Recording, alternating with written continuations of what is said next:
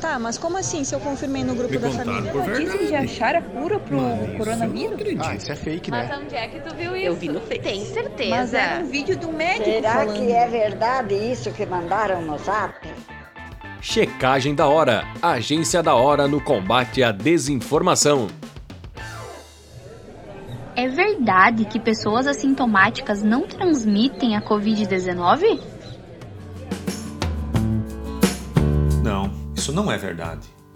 Muitas publicações que circulam nas redes sociais e aplicativos de mensagens afirmam que se alguém está infectado com o novo coronavírus, mas não manifesta sintomas, então também não transmite o vírus. Essa confusão está acontecendo a partir de uma manifestação da diretora de doenças emergentes da Organização Mundial de Saúde, a OMS, Maria Van Kerkhove. Em uma coletiva de imprensa no dia 8 de junho, ao responder sobre o potencial de infectados sem sintomas na propagação da pandemia, a cientista afirmou que, por mais que não existam muitos dados, o contágio por assintomáticos seria raro, mas não impossível. Depois dessa entrevista, tanto Van Kerkhove como Michael Ryan, diretor de emergências da OMS, disseram que a entidade está convencida de que assintomáticos transmitem o vírus, mas que ainda não há dados conclusivos de quão comum é esse contágio. Após a repercussão da entrevista, Kerkhove foi ao Twitter e explicou melhor o que quis dizer na declaração. Segundo a cientista, as evidências científicas disponíveis até agora sugerem que indivíduos infectados assintomáticos têm menos probabilidade de transmitir o vírus do que aqueles que desenvolvem sintomas. A médica Vanessa Strapasson Pisolati, responsável técnica pela Previne Centro de Vacinação em Palmito, Santa Catarina, explica melhor esse mal entendido. Então, o que eu acho que ficou assim um pouquinho difícil das pessoas entenderem, que foi uma fala técnica, é a respeito do momento da transmissão.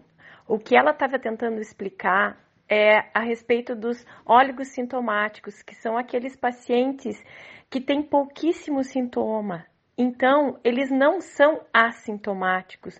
É que os sintomas são tão leves que às vezes passam despercebido.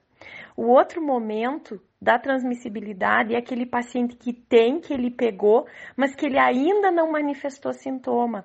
Então, é a fase de pré-sintoma, mas ele já está infectado, portanto, ele já tem é, possibilidade de transmissão. Isso é muito comum nas infecções virais. A outra coisa é em relação à intensidade dos sintomas e à transmissibilidade, ou seja, parece que para mim é uma coisa mais óbvia. Aquela pessoa que está tossindo mais, que está espirrando, que tem secreção nasal, que toda hora está passando a mão no nariz, na boca, ela tem mais chance de transmitir do que aquela pessoa que não tem sintoma respiratório, né? Porque ela tá tossindo menos, ela tá espirrando menos, ela não tem coriza, então a chance dela transmitir é realmente menor, porque ela tem menos sintomas. Não quer dizer que ela não vai transmitir, mas ela transmite menos. E o que ela estava tentando explicar naquela reunião é que ainda não tem como a gente avaliar uh, em porcentagem isso.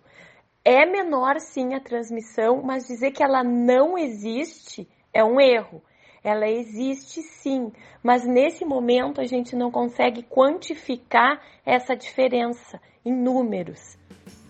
Doutora Vanessa também adverte para a necessidade da manutenção dos cuidados com a prevenção.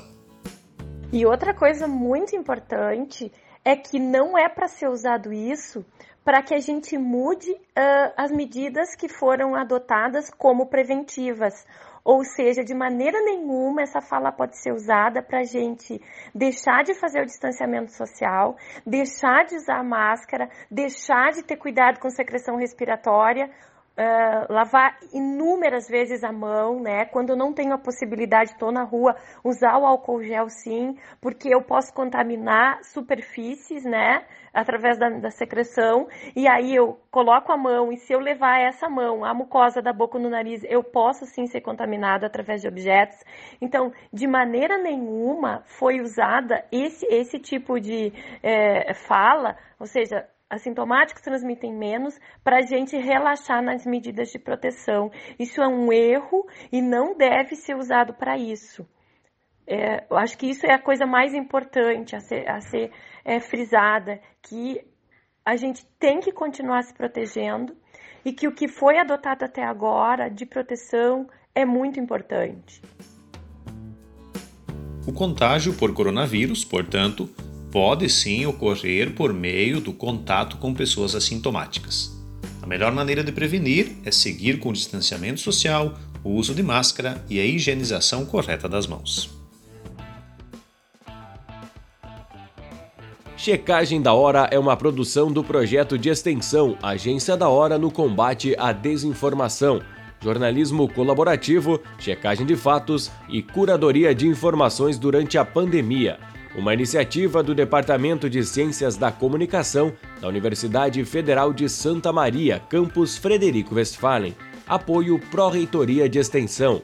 Assine nossa newsletter, siga nossas redes sociais, receba informações seguras no seu WhatsApp. Mais informações em www.ufsm.br barra checagem da hora. UFSM contra a Covid-19.